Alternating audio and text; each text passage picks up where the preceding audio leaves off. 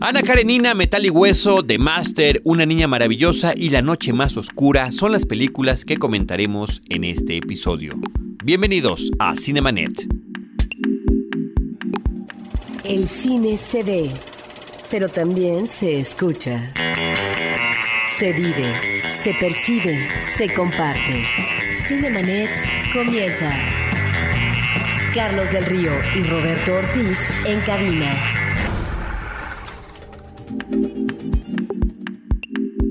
www.cinemanet.mx es nuestro portal principal. Este es nuestro espacio dedicado al mundo cinematográfico. Yo soy Carlos del Río y a nombre de nuestro equipo de producción, de Paulina Villavicencio y de Ever Espino, les doy una más cordial bienvenida y saludo a Roberto Ortiz. Pues Carlos, antes, durante y después de la ceremonia de los Óscares en Hollywood, en la Ciudad de México hemos visto varias películas, casi todas, que han sido nominadas y que obtuvieron alguna presea. Independientemente de los premios o no que hayan tenido Roberto o del lugar en el que quedaron, cosas que ya hemos estado platicando en nuestros programas previos y posteriores a los Óscares, vamos a hablar de estas cintas que continúan en cartelera. Eh, ¿Qué te parece si arrancamos con la cinta Ana Karenina, dirigida por Joe Wright? Está escrita por Tom Stoppard, él es el que hace el guion basado en la novela de León Tolstoy. Roberto, esta es la enésima versión de Ana Karenina que se lleva la pantalla, chica, grande y mediana, diría yo, porque en diferentes formatos desde principios del siglo XIX es una obra que se ha estado adaptando. Es una obra de la literatura universal, es una obra monstruosa de la literatura universal que seduce a el público y que por supuesto seduce a los creadores de la imagen en movimiento para ver de qué manera la van a adaptar. De repente eh, hay, una suerte de queja cuando se adaptan estas obras porque siempre algo o mucho se queda fuera. Y la gran pregunta es, ¿era necesario volver a hacerla? ¿Era necesario volver a reinterpretarla? Yo creo que si tiene algo que aportar Roberto, adelante. Porque además, para quienes son los amantes de la literatura, la obra ya está y no está siendo alterada. Esto es simplemente una versión. En el caso de lo que hace Joe Wright, que es el director de Orgullo y Prejuicio, que es el director de Atonement, que se llama Expiación de Soy Pecado, otras dos eh, películas protagonizadas por Kira Knightley, a quien ahora trae nuevamente para agarrar el papel de Ana Karenina, me fascina la forma, Roberto, en la que visualmente hace esta aproximación desde el punto de vista cinematográfico y con una suerte de gran homenaje al medio teatral. Agarra Joe Wright, construye el escenario de un teatro, y a través de este escenario, con paredes móviles, eh, con escenarios que se van eh, cambiando mientras transcurre la acción y con los personajes que van cambiando de escena, caminando y pasando tras bambalinas y después llegando a la que sigue, me parece que se ve espectacular. Sí, ese es el gran mérito de la película. Es una superproducción que en este año de las nominaciones del Oscar, la otra que podría emparentarse, porque también está basada en eh, una obra de la literatura universal, me estoy refiriendo a Los Miserables y sería el escritor Víctor Hugo, ahí están dos películas de superproducción y lo vemos por la cantidad de personajes, por la recreación de época y también por el costo de producción. Me parece que es superior a Ana Karenina. Ana Karenina, esto que Estoy estás de acuerdo contigo, Roberto, 100% de acuerdo. Esto que estás mencionando me parece que es un buen planteamiento y que es algo muy atractivo para el espectador porque la película no es que se vuelva teatral por el hecho de que estamos en el estudio.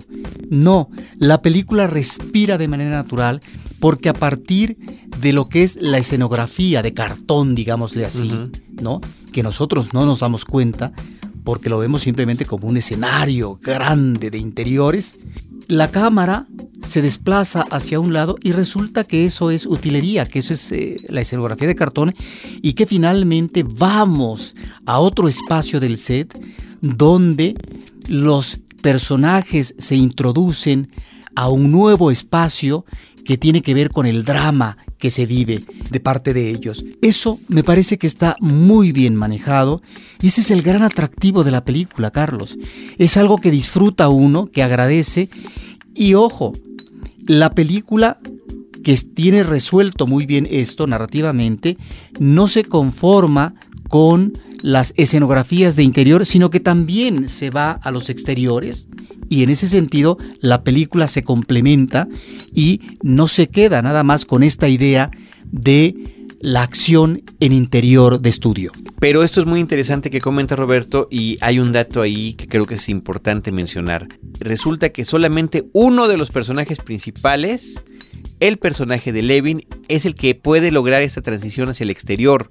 Ese es el personaje que en la novela eh, representa la ideología del propio León Tolstoy. Es el personaje que está vinculado con el campo. Es el, sí, es el personaje que tiene su tierra, pero que trabaja junto con sus obreros y sus campesinos.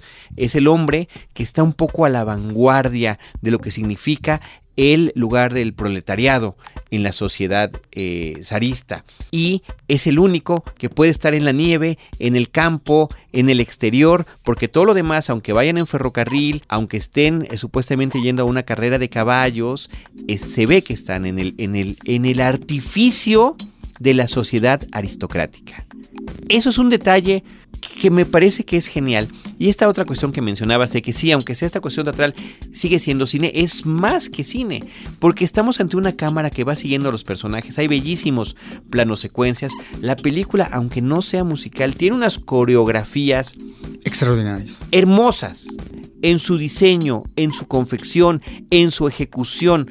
Menciono un par. Una es una serie de burócratas que están trabajando, están sellando, todos al unísono, y de repente como va a cambiar la escena, ellos mismos con un mismo movimiento empiezan a cambiar de vestuario para convertirse de burócratas a soldados, para otra representación distinta de la historia.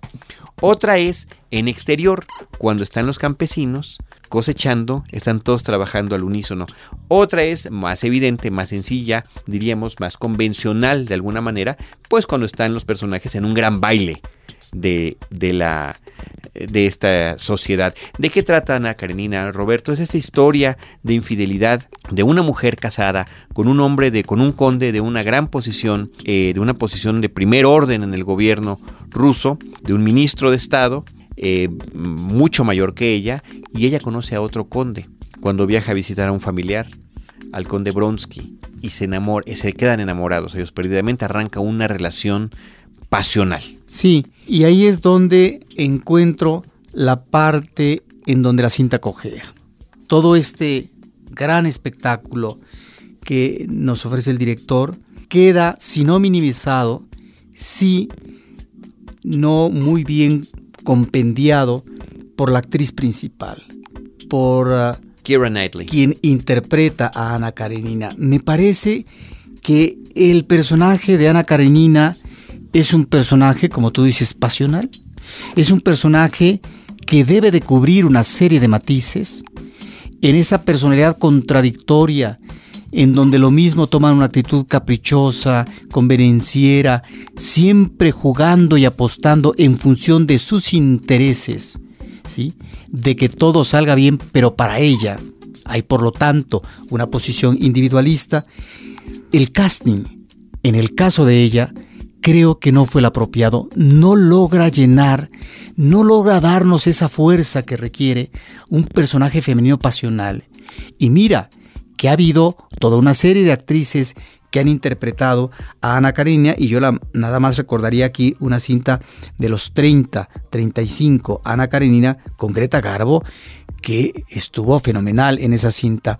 Me parece que la actriz de esta nueva versión de Ana Karenina nos debe, nos dejó de ver.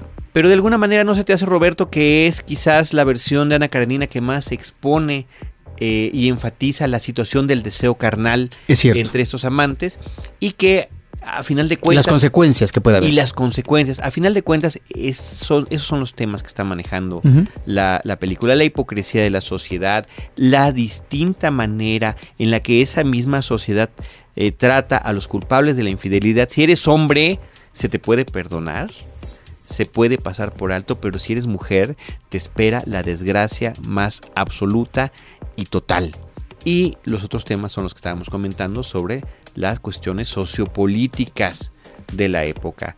creo que sí se logran trasladar, por supuesto que muy lejos de la profundidad que, tiene la novela y que tienen inclusive otras versiones, pero aquí el, el director se fue por la estilización. Y lo hizo bien. Por la forma, más por la forma que por el fondo, pero el fondo sigue estando allí presente. De las últimas películas que he visto Roberto de este año, creo que es una de las que más me han gustado definitivamente esta versión de Karenina de Joe Wright. El reparto, además de Kira Knightley, como el, personaje del título, está su esposo, interpretado por Jude Law, que es Karenin, el conde Bronsky, Aaron Taylor Johnson, este actor que ha estado en las adaptaciones de Kick-Ass, de otro tipo de adaptación de cómic, muy bien, me parece que luce espectacular como personaje arrebatador masculino. Dom Hal Gleason es el hijo de, de, este actor Liam Gleason, que es el que interpreta, interpreta a Levin.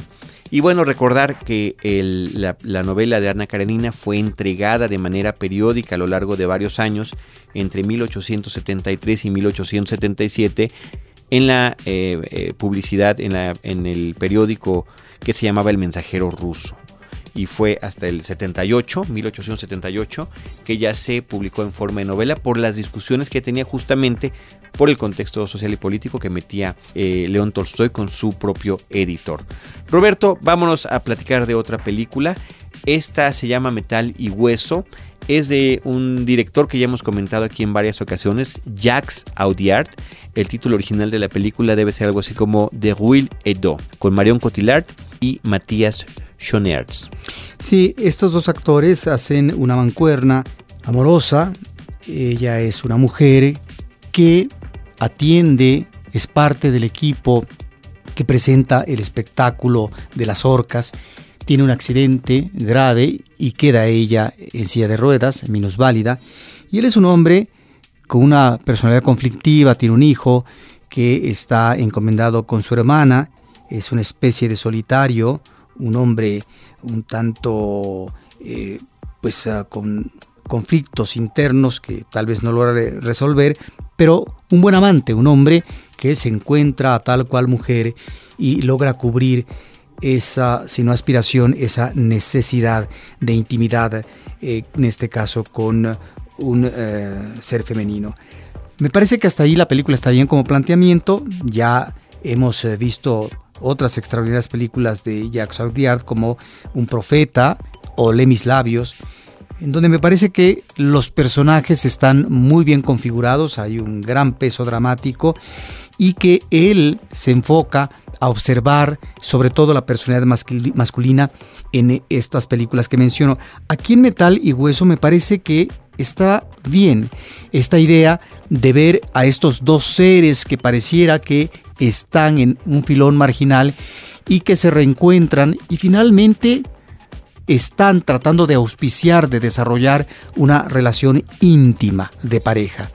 El problema que veo en esta cinta es que el director ablanda las cosas, es decir, eh, hay un cierto tono de melodrama, eh, de tratar de arreglar las cosas eh, para que parezcan de resultado feliz y es ahí donde la película se debilita un poco. De todas maneras, hay que considerar que Audiard es un director que sabe trabajar personajes, que los enfila muy bien y que ahí está esta otra película y que la actriz femenina está muy bien en su papel. Se dice inclusive que era una, una eh, esta actuación de, de esta mujer eh, francesa que merecía más, debería haber sido reconocida en distintos tipos de premiaciones Marion Cotillard. Porque la ves sin maquillaje además. Roberto Ortiz, de esta película de Metal y Hueso, vámonos a platicar de la cinta de Master. Esta es una película de Paul Thomas Anderson. Este es un director, Roberto, que tiene unas obras eh, previas muy importantes.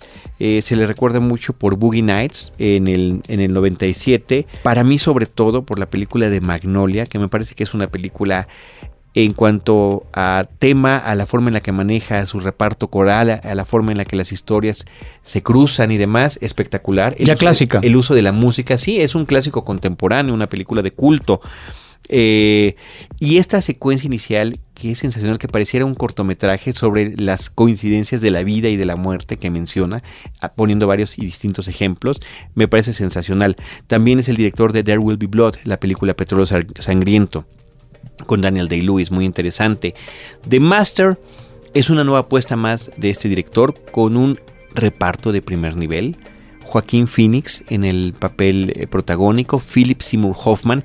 De hecho, yo los veo a los dos como protagónicos, Roberto. Yo no voy más por uno que por el otro, aunque a la hora, por seguir mencionando el asunto de los Oscars, que yo espero que ya lo dejemos atrás después de este episodio y lo dejemos descansar por el resto del año, eh, me extraña que a uno lo, nominen como protagónico y a otro lo nominen como actor secundario, cuando en realidad es, es un duelo todo por el todo, es un duelo actoral a lo largo de toda la película. Eh, se supone que la película está haciendo referencia a este asunto de la cienciología y está tratándolo como culto. En el caso de la película se llama La Causa. Estamos eh, ante una situación que ocurre a principios de los años 50, eh, después de que un marino que estuvo en la Segunda Guerra Mundial en el Pacífico, en la lucha contra los japoneses, con problemas serios psicológicos por las situaciones que vivió en, esa situación bélica, regresa y no se encuentra, no, encuentra su lugar en la sociedad, ni en su pueblo natal, ni en los primeros trabajos que va desempeñando, es alcohólico y eh, hasta que finalmente se encuentra de manera casual a este carismático personaje de Philip Seymour Hoffman. Sí, que está inspirado libremente en eh, el creador de la cienciología. De Ron Hubbard. Y ahí es donde eh, la película abunda está mostrando ese rostro de este tipo de religiones o de cultos. En este caso, específicamente es la cienciología, aunque no se diga es la cienciología, pero los métodos finalmente están identificados, en este caso de las regresiones psicológicas de los personajes eh, para poder desprenderse de estos códigos que vienen de extraterrestres y que o de las vidas pasadas. O de las vidas pasadas y que menciona la cienciología. De tal manera que ahí están estos elementos que podrían ser informativos. Lo interesante de esta película, me parece, es esta relación que se da entre un personaje desprotegido, como tú dices, en el caso después de la Segunda Guerra Mundial, que no tiene un báculo que lo sostenga y que es incapaz por este desequilibrio emocional que está padeciendo de establecer una relación normal con una chica adolescente menor de edad con la cual quisiera establecer una relación, pero ante sus temores huye de ella y regresa muchos años después para reconquistarla.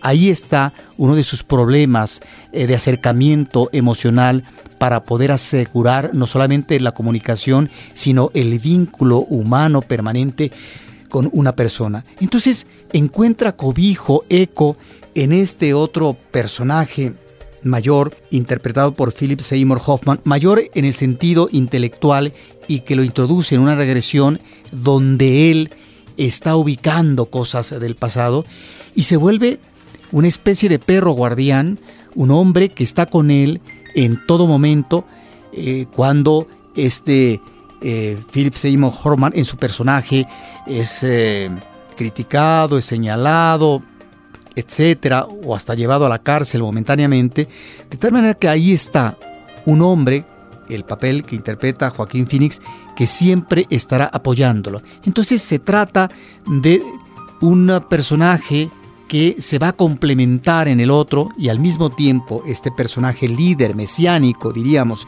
interpretado por Hoffman, es el personaje que requiere de estas personas porque lo que nos está mostrando la película es cómo estas personalidades se aprovechan de medio mundo a través de la manipulación, de la estafa, son depredadores y que en ese sentido me parece que es una película muy crítica y que por eso yo he mencionado que difícilmente eh, podía estar como una película favorita o que llegara a eh, el premio como mejor película o mejor dirección, porque me parece que es la película política. A, categorías a las que ni siquiera llegó. A las que no llegó.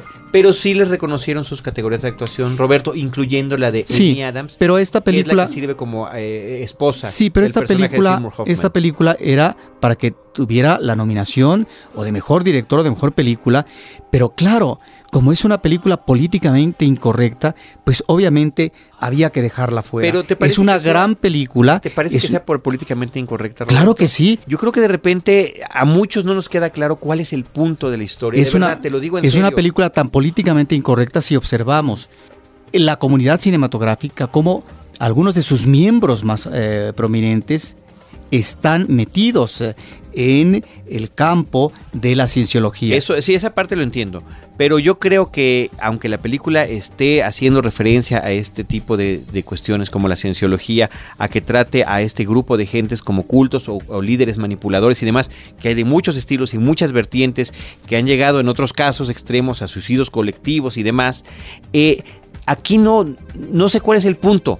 O sea, es la pura crítica de esa situación. No me explico, como espectador, no me queda clara cuál es esta eh, relación de codependencia entre estos dos hombres que aparentemente no se necesitan. No, no me queda del todo claro, Roberto. A mí me parece que la película no solamente está presentando este manejo manipulador grupal para poder consolidarse en eh, sus proyectos, en el caso del personaje interpretado por Hoffman, sino lo que yo decía, está esta complementariedad entre estos dos personajes, como uno a otro se requieren, se necesitan o se usan dependiendo de la circunstancia, porque finalmente es como esta relación que a veces se establece entre amo y esclavo, ¿sí?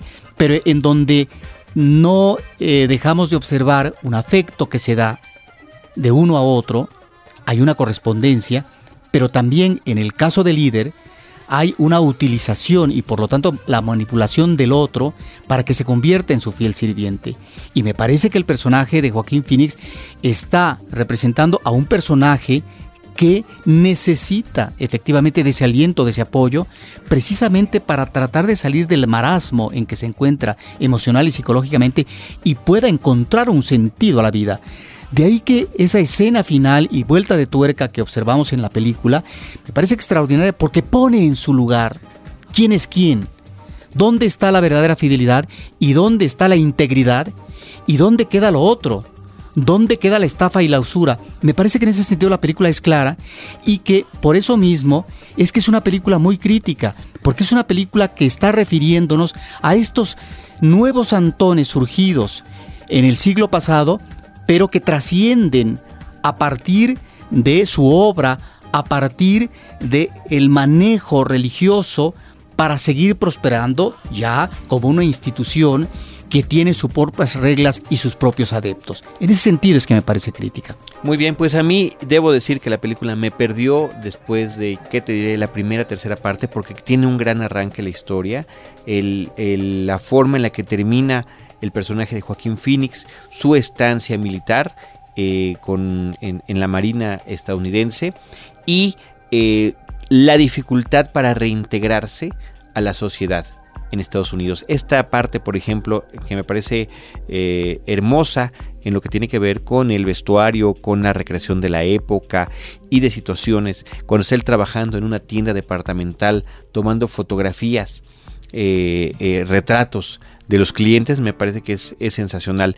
Pero en serio, Roberto, que todo esto que comentas, yo no lo vi con claridad en la película. Requiero una guía, así como dice el subtítulo en español, todo hombre necesita un guía, pues esta es una de esas películas que yo necesito eh, ver con un guía porque de en principio no logra capturarme. Sí, ahora, hay ahí ciertos problemas de edición, creo que tiene la película, pero esto no impide que uno pueda observar este desarrollo muy atento, eh, muy pegado a la piel de cada uno de estos personajes y como tú dijiste al principio, estamos ante una mancuerna actoral espléndida que creo que también en el caso de las nominaciones Joaquín Phoenix merecía estar ahí. Roberto, vámonos con la siguiente película. Terminamos de hablar de The Master. Eh, el subtítulo en español es Todo hombre necesita un guía. Y vámonos con la que le pusieron en México Una niña maravillosa. Beasts of the Southern Wild. La película que debió haberse llamado Las bestias del sur salvaje.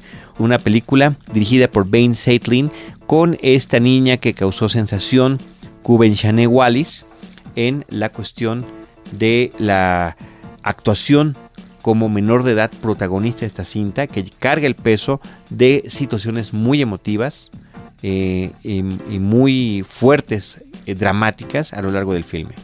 Sí, pareciera que los elementos dramáticos nodales de la historia se resumen en este personaje infantil que está muy bien manejado porque tiene que ver con esta transferencia de educación por parte de su medio inmediato, del padre, etc.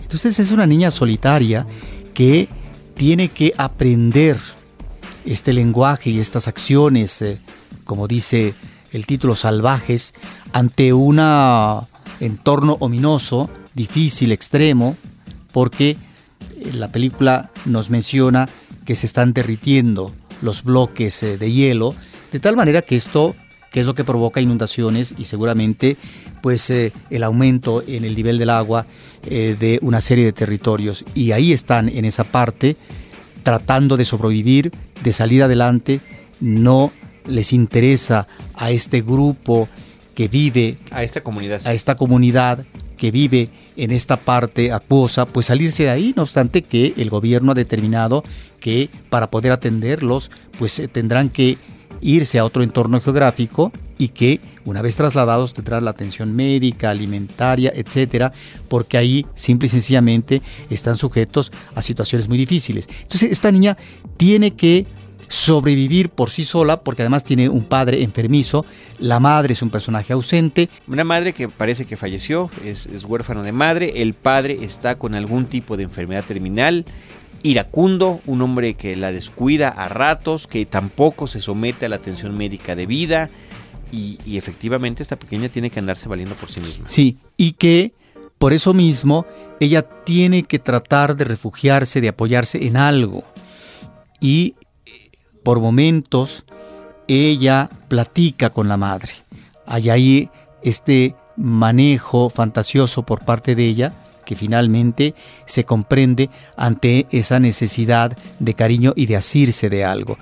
Creo que lo mejor está en este personaje principal, en el personaje del padre, uno que otro personaje por ahí secundario eh, de este grupo comunitario que se queda ahí en este entorno del agua, pero la película como historia me parece no es que sea pobre, sino no tiene una gran articulación ni mucho que decirnos. No, y me parece que ese es el asunto con esta película, Roberto, que eh, la cuestión es también lograr combinar esta situación de realidad, de marginalidad, de pobreza, de miseria, de condiciones insalubres inclusive de vida a las que eh, ciertas poblaciones no quieren, no quieren dejar por considerar que ese es el pedazo de, tierra que, les corresponde, que allí es donde les tocó vivir, como dice un programa televisivo de aquí muy antiguo de México, y que el director trata de combinar con estas escenas, pues de corte onírico, en el que se está pensando en lo que está sucediendo con este derretimiento de los polos y de estas grandes bestias que vivieron en el pasado.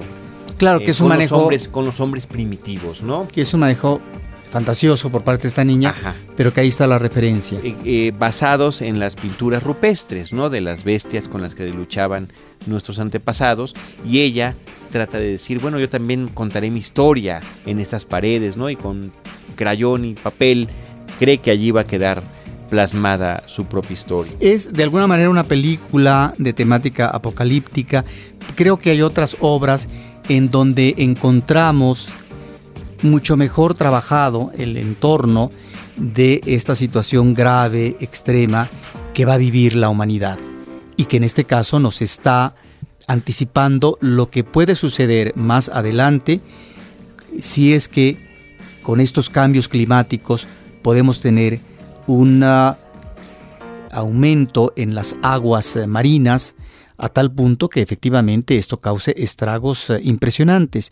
De alguna manera la metáfora va por ahí, pero la historia en sí misma y el grupo, eh, la comunidad, me parece que nos dice muy poco, a no ser estos elementos ah, eh, de inmediatez solidaria, pero que en realidad o no festiva, O las festivas que se notan al principio de la película, que son además las que terminan ilustrando el póster de la cinta, ¿no? La niña corriendo con esas luces de bengala, ¿no? Como si nada les importara mientras estuvieran disfrutando su felicidad y, consumiendo alcohol. Sí, la película es ella. La película es ella, efectivamente. La película es Kubenchane Wallis, que ahora será Anita la huerfanita en la próxima versión cinematográfica. Es la noticia que se dio a conocer en, el, en, el, entorno de los premios Oscar y demás. Roberto, vamos a pasar de una niña maravillosa de Beasts of the Southern Wild a la película La Noche Más Oscura. Zero Dark Thirty, la nueva película de Catherine Bigelow, una película escrita por Mark Bowl y protagonizada por Jessica Chastain. Esta cinta que narra los años de investigación por parte de las agencias secretas de los Estados Unidos, de la CIA en particular, para eh, seguir la pista, localizar, eh, arrestar y ejecutar a Osama Bin Laden desde la perspectiva de una analista que está ubicada en diferentes lugares del Medio Oriente, a la que le suceden todo tipo de situaciones que son, están registradas históricamente, están integradas en la historia, en la parte de ficción de la cinta, como tal o cual atentado con un hotel o tal o cual atentado a cierta base de la CIA en tal o cual país. Llama la atención en esta cinta que a tan poco tiempo de ese plan que culminó con la muerte de Bin Laden por parte de un operativo estadounidense, salga una película que nos arroje datos sobre eso. Efectivamente, es una película de ficción. No sabemos si, si el personaje principal pues fue un personaje femenino el que encausó este operativo. eso, nos queda claro que no es así. Es, propio de una trama de ficción y... Es un recurso cinematográfico. Es un recurso cinematográfico en términos de trama fílmica, pero sí es interesante cómo Hollywood retoma inmediatamente después de un acontecimiento histórico el tema para hacerlo, para recrearlo en la ficción fílmica, lo que uno podría considerar que eso es secreto de Estado. Y debido a eso es que la película, pienso yo, es la otra cinta políticamente incorrecta, junto con The Master, que no podía ganar el premio como mejor cinta. Pero se lo merecía Roberto, yo, yo ahí te lo cuestionaría. La película estuvo llena de, cuestiones polémicas por todo eso que estás tú comentando, por el retrato de la situación del trato que se le da a los a, los, a las personas que arrestan en territorio extranjero los estadounidenses y que no solo detienen, sino que torturan y la película retrata este tipo de torturas y, o sea, eh, esto generó esa polémica, sí, porque las agencias de gobierno estadounidense decían que eso no había sido así. Y, el simple hecho de que lo digan nos dice a todos los demás que fue así y que fue peor. Sin embargo, el retrato de la tortura como un elemento para poder intentar salvar vidas, y lo digo haciendo comillas, porque ese es el pretexto sobre el cual películas y televisión estadounidense están justificando el uso de estas técnicas. Me refiero tan solo a la serie 24, tan exitosa, tan bien confeccionada eh, de, 24, de 24 con Kiefer Sutherland, pero no había un episodio donde no torturara a alguien para evitar que explotara una bomba nuclear o se eh, eh, expandiera una bomba de estas que pasan enfermedades o lo que tú quieras, Roberto. Pero no veo que a final de cuentas Bigelow tenga un punto de vista al respecto, me explico. O sea, lo retrata y lo retrata y qué.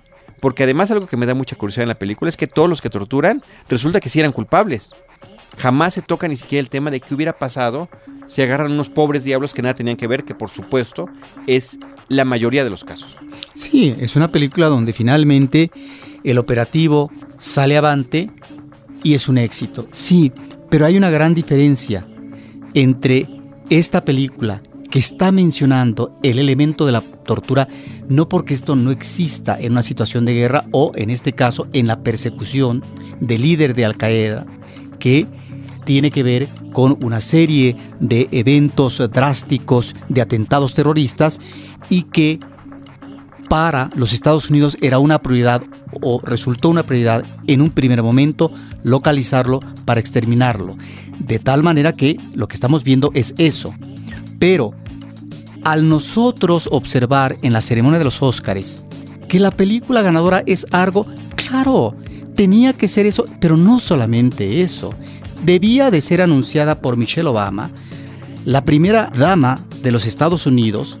¿Qué manera de justificar? Esto fue una operación política perfectamente planeada, pienso yo. Bueno, ya estás en la teoría de la conspiración. Yo te voy a decir algo. Yo cuando vi que esta señora Obama iba a abrir el sobre, yo dije, va a premiar a Lincoln, porque también podría premiar a, imagínate, pudo haber, ¿qué tal si hubiera sido la noche más oscura? De alguna manera, ¿no? Están aceptando la crítica de la historia reciente de los Estados Unidos, o se le pueden haber dado algo que refrendaba supuestos operativos de la CIA en otros tiempos. Por eso se lo dieron a Argo y porque finalmente Argo es una misión exitosa por parte de otro agente de la CIA llamado Tony Méndez que logra rescatar seis estadounidenses que se refugian en la casa del embajador eh, de eh, Canadá allá en Irán. De tal manera que ahí está el otro rostro, es decir, podía haber sido efectivamente la película de eh, Lincoln, podía haber sido Argo, y están las dos películas que finalmente eran espléndidas en un momento político de Obama en que trata de mantener el rostro humanista, sobre todo por los problemas que ha tenido en lograr que sea finalmente confirmado como nuevo jefe de la CIA John Brennan.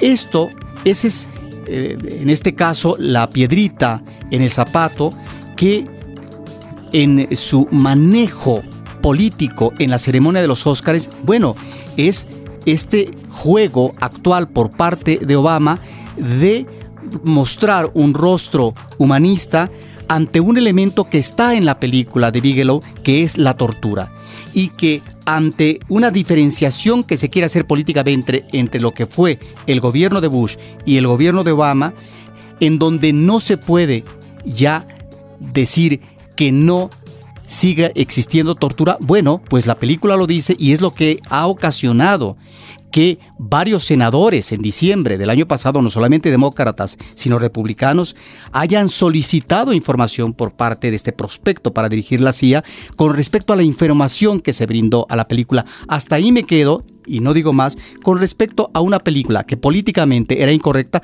porque muestra, en este caso, un operativo que en principio como película estaba perfecto para ser no un promocional, pero finalmente para hablar de un operativo del gobierno de Obama que salió felizmente cuajado.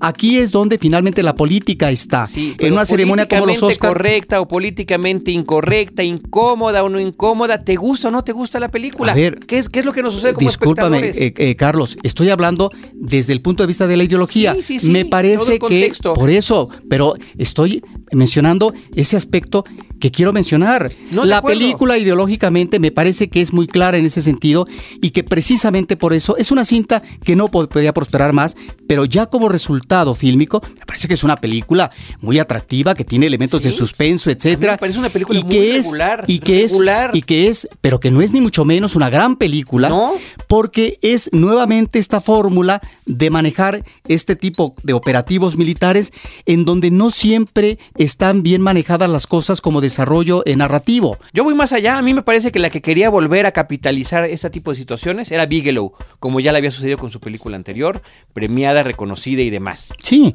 ahí es donde está, ahí es donde está efectivamente una directora que se sigue interesando por el tema de Irak, que ya lo había mostrado y que finalmente en su momento tuvo un reconocimiento porque si bien aquella película nos remitía a este operativo de tratar de desactivar bombas, si no me equivoco, tenía que ver más con esta cuestión eh, emocional, psicológica de un personaje magníficamente eh, trabajado, ¿sí? pero que estaban en correspondencia con una finalidad propia eh, militar de los Estados Unidos.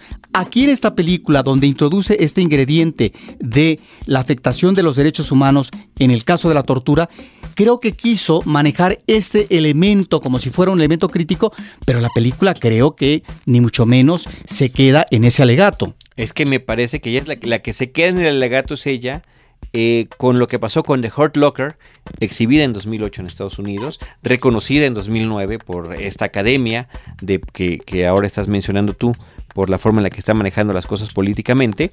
Este, y, de verdad, la película está bien hecha, sí, está muy bien editada, está manejado bien el suspenso, pero a la hora de la no es una película que me emocione, que yo salga y que diga vi una gran cosa muy importante, vi cosas que no me imaginaba, tampoco. Tampoco, Roberto. O sea, en ese sentido de la denuncia, pues bueno, pues lo estamos leyendo en los diarios. No, no veo el por qué la película ha sido tan polémica. A eso me refiero. Bueno, es polémica por eso, porque está introduciendo este elemento que la CIA no consideró que sí iba a manejar, que es el elemento de la tortura, y que es un elemento que no es conveniente en esta segunda administración por parte de Obama, eh, cuando finalmente se trata de desprender de esta otra realidad de la afectación a los derechos humanos en el caso de Bush. Pero que finalmente ahí está, y con es una cuestión de decir esto no debe ocurrir, sino que son realidades militares que tienen que ver con contextos específicos de guerra. realidades militares. Ahí está la película La Noche Más Oscura. A ver si, si, si le crea la misma polémica a la gente que le está viendo. a la gente que le está A ver qué nos comentan. Ojalá que nos puedan compartir sus opiniones sobre todas esas películas. Roberto, La Noche Más Oscura, Zero Dark Thirty. Creo también que estaba exagerada la nominación de Jessica Chastain. Me parece que es una sí, claro. buena. Me parece que es una mujer muy atractiva. Me parece que actuó bien, pero no que ni siquiera además que estuviera como favorita para esta carrera final de los Oscars. Pero en fin. Y esta idea, al Carlos. De cuentas, el único Oscar que se lleva es un Oscar compartido, un empate con Skyfall por mezcla de sonido. Sí. Y esta idea de, de, de ser una heroína. Sí, sí, no, no, no, no, de veras no me atrae. Roberto Ortiz, ahora sí, fíjate cómo me quedo yo con la fantasía y la estilización cinematográfica de todas estas, la, con la que más me identifico, me gusta y recomiendo es Ana Karenina. Ana Karenina Metal y Hueso, The Master, Una Niña Maravillosa y La Noche Más Oscura son las cintas que comentamos en este episodio.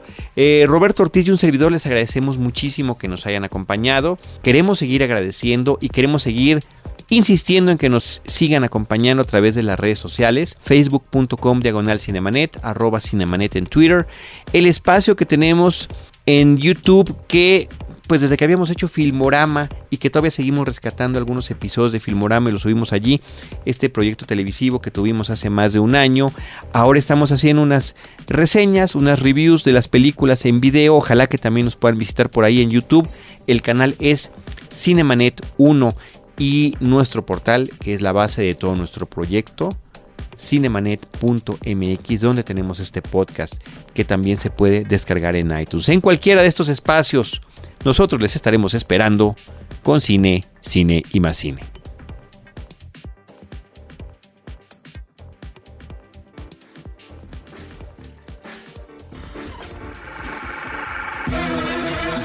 Cinemanet termina por hoy. Más cine en Cinemanet.